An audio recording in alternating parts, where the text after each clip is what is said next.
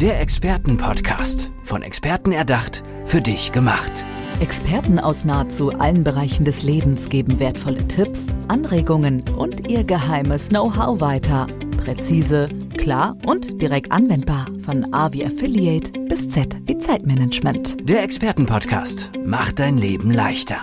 Hallo und herzlich willkommen zu unserem Experten-Podcast. Mir gegenüber sitzt ein wunderbarer Experte, das ist nämlich Wilfried Brunk. Hallo Wilfried, schön, dass du da bist. Schönen guten Tag und herzlichen Dank für diese zweite Einladung. Gerne, Wilfried. Wir möchten dich natürlich jetzt für alle neuen Zuhörer auch nochmal kennenlernen und natürlich erfahren, was du so machst. Deswegen erzähl uns das doch einmal bitte. Okay. Ich heiße Wilfried Brunk, lebe im Odenwald, wohne in einem wundervollen Holzhaus, was zugleich schon eine meiner Leidenschaften ist. Holz. Holz, jawohl. Ja. Und äh, beruflich beschäftige ich mich seit 13 Jahren damit, Menschen und Unternehmen darin zu beraten, wie sie mit ihrem Geld unsere Welt zukunftsfähig und lebenswert machen können. Der Begriff der Nachhaltigkeit ist etwas überbefrachtet in diesen Zeiten und deshalb sagen wir, wir wollen Geld dahin lenken, wo es ethischen, ökologischen und auch sozialen Kriterien genügt, damit wir hier eine lebenswerte Welt schaffen, nicht nur für uns, sondern auch für unsere Kinder und Enkel. Und das wo, wo lenkst du dann das Geld hin? Weil du sagst, äh, genau dahin, wo es nachhaltig ist. Okay. Die Themen sind zum Beispiel nachwachsende Rohstoffe. Mhm. Weil wir hören ja immer wieder in den Nachrichten, dass Regenwälder abgeholzt werden, weil eben die Nachfrage nach Holz zum einen so groß ist und zum anderen Flächen geschaffen werden, um irgendwelche Sojaprodukte oder Ölpalmen und so weiter äh, zu ziehen. Und da stimmt etwas nicht in der Gewichtung äh, der, der Werte, die wir hier an den Tag legen. Und an der Stelle geht es darum, zum Beispiel hier in Europa Plantagen zu initiieren mit schnell wachsenden Bäumen. Und dann können wir den Markt in diesen Regenwäldern da etwas entlasten. Also wir können immer nur Akzente setzen, aber die können wir setzen. Nachwachsende Rohstoffe ist ein Thema. Erneuerbare Energien sind ein Riesenthema.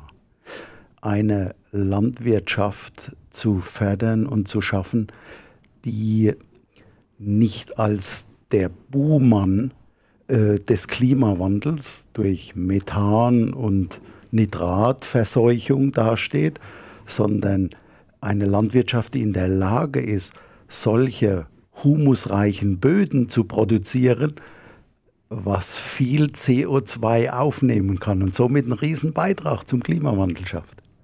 Also das sind ein paar Themen. Ein Gesundheitssystem, was uns alle nützt, ist ein Thema. Forschung, die einfach viele Bereiche äh, unseres Alltags zukunftsfähig macht.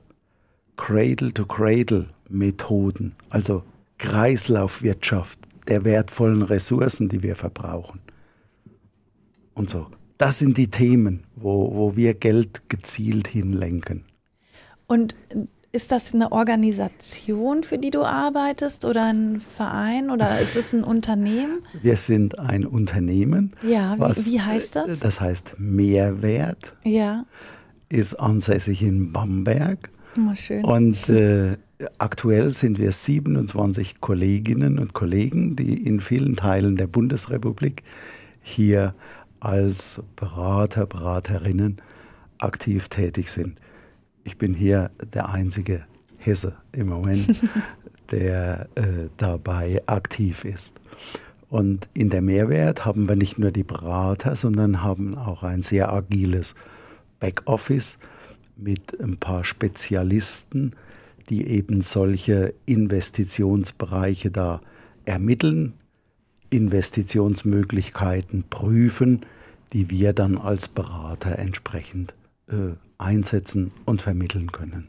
Also ihr geht dann in die Unternehmen und beratet die und, und sagt, äh, guckt doch mal, ob ihr nicht lieber irgendwie dieses Holz verwenden könnt oder äh, ob ihr das Geld nicht lieber dahin investieren könnt. Versteht ja, das es richtig? geht, es geht um, um, ums Geld. Ja. Also wie ähm, ein Unternehmen zum Beispiel seine Rücklagen so anlegt, dass es nicht nur nach heutigen Kriterien Rendite und Sicherheit genügt, sondern wie es zusätzlich noch eine Wirkung schafft. Heute spricht man ja gerne vom Impact Investing, mhm. vom wirkungsorientierten Investieren.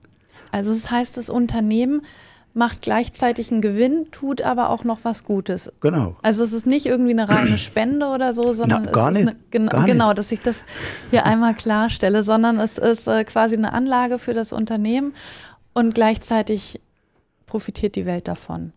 Es gibt noch mehr. Noch Gewinn. mehr. Ja. Das, Also, ist, das ist gut zu hören. Es gibt insgesamt vier Gewinner Ja. einer solchen Denk- und Handlungsweise. Zum einen entweder das Unternehmen oder der Privatmensch, der nun sein Geld in diesen Bereich investiert. Der will einen Mehrertrag gewinnen und generieren. Und dafür wollen wir auch sorgen. Und das ist ja auch unser Engagement. Daneben fließt das Geld in Unternehmen, die zukunftsfähige Produkte oder Leistungen anbieten, die die Welt einfach besser machen. Und äh, zum Dritten profitiert die Natur, die Schöpfung davon.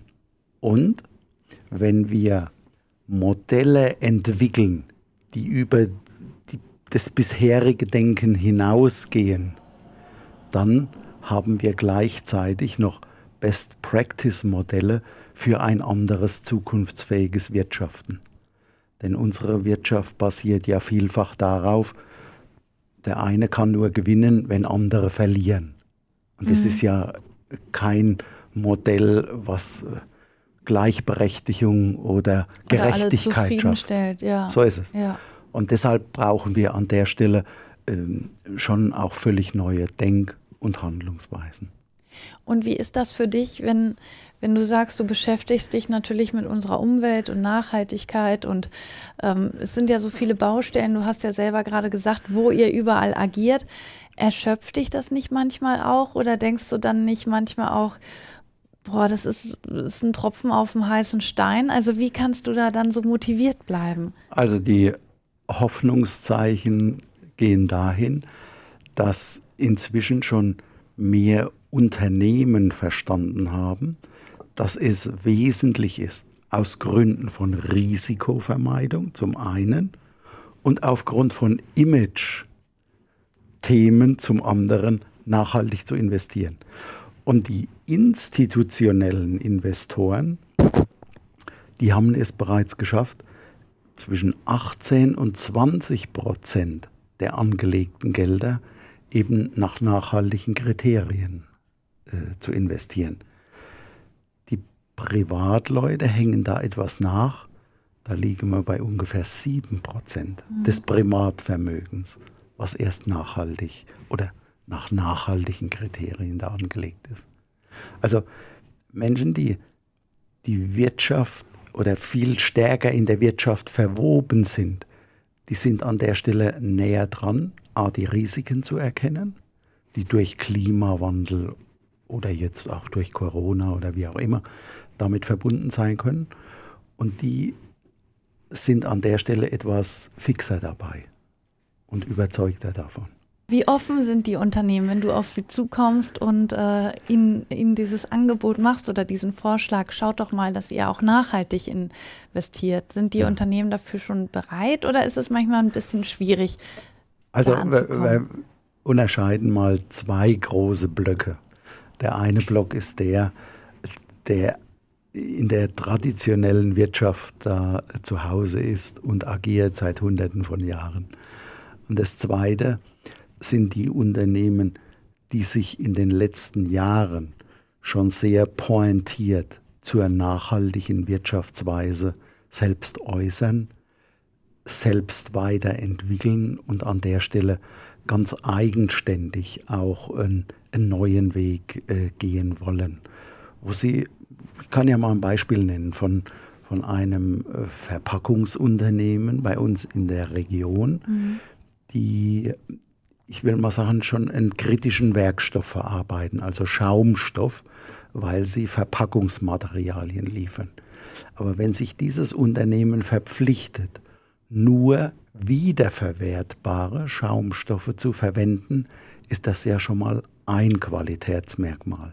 Ja. Wenn dieses Unternehmen es nun schafft, wie Sie sagen, Großverpackungen auf ein Viertel zu reduzieren, ohne dass die Hochtech äh, diese Hochtechnikgeräte dadurch Scha Schaden erleiden, dann heißt es. Oder man neue doch, Geräte kaufen muss oder ja, so. Richtig. Ja, Also, dass Verpackung reduziert werden kann auf ein Viertel, dann bedeutet das, man hat ein Viertel Lagerhaltungskosten, ein Viertel Logistikkosten. Ja. Und das senkt ja wieder den Aufwand, schont die Ressourcen und lässt sich sehr gut auch äh, berechnen, wie hoch die Wirkung eines solchen Impact Investings ist. Man spart CO2 ein, sowohl in der Produktion als auch in der Logistik und leistet dadurch einen Riesenbeitrag. Und ja. Ist es ein Stück vorstellbar? Das ist auf jeden Fall, es macht total Sinn. Also es ist sehr logisch. Und ich könnte mir auch vorstellen, wenn man dann mit solchen Beispielen an die Unternehmen rangeht, dass die das dann auch nachvollziehen können und Natürlich. sagen können, okay, wir überlegen uns das mal.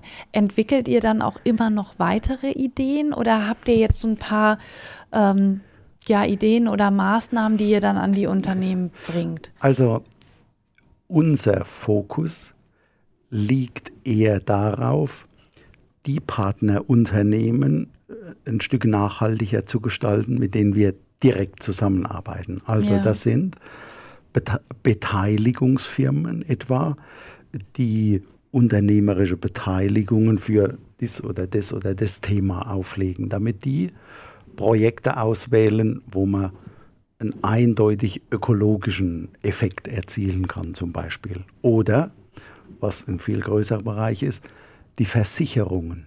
Die sind ja äh, noch sehr reduziert äh, dabei, nachhaltige Produkte zu entwickeln und dann auch auf den Markt zu bringen. Also wir arbeiten äh, im, im Versicherungsbereich, wenn es um Altersvorsorge geht, derzeit aktuell mit höchstens fünf Versicherern zusammen auf dem gesamten deutschen Markt, weil die eindeutig äh, grüne Lösungen äh, zur Verfügung stellen.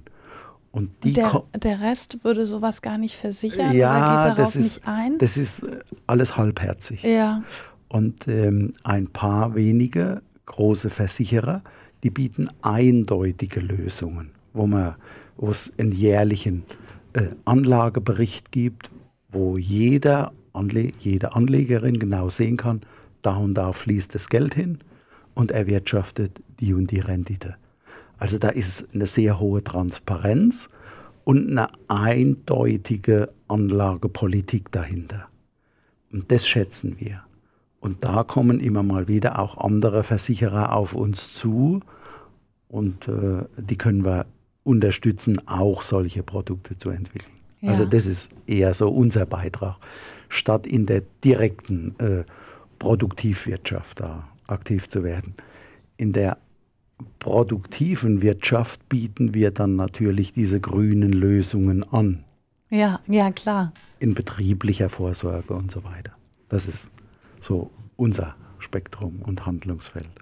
Ich habe noch mal eine andere Frage und zwar ähm, gerade jetzt auch während der Zeit von Fridays for Future die junge Generation, die ja gerade den Älteren vorwirft, vieles verschlafen zu haben und äh, gerade was, was die Umwelt angeht, die Nachhaltigkeit, der Klimawandel. Und jetzt äh, nimm es mir nicht übel, aber du gehörst ja dann schon eher zu den Älteren. Und ähm, wie siehst du da deine Generation? Also bei dir ist ja dieses Thema genauso wichtig. Ja, also es ist in der Tat ein starker Generationenwechsel erkennbar, dass äh, die junge Generation von sich aus solche Dinge einfordert. Mhm. Das ist in meiner Generation tatsächlich sehr viel weniger der Fall. Man kann aber meine Generation darüber gewinnen, dass man ihnen sagt, also wir feiern jedes Jahr etwas früher den Tag, an dem wir die Ressourcen für dieses Jahr schon verbraucht haben. Ja. Und äh, wie wollen wir unseren Kindern und unseren Enkeln eine Zukunft schaffen, wo die auch noch gerne drin leben? Also folglich müssen wir etwas ändern.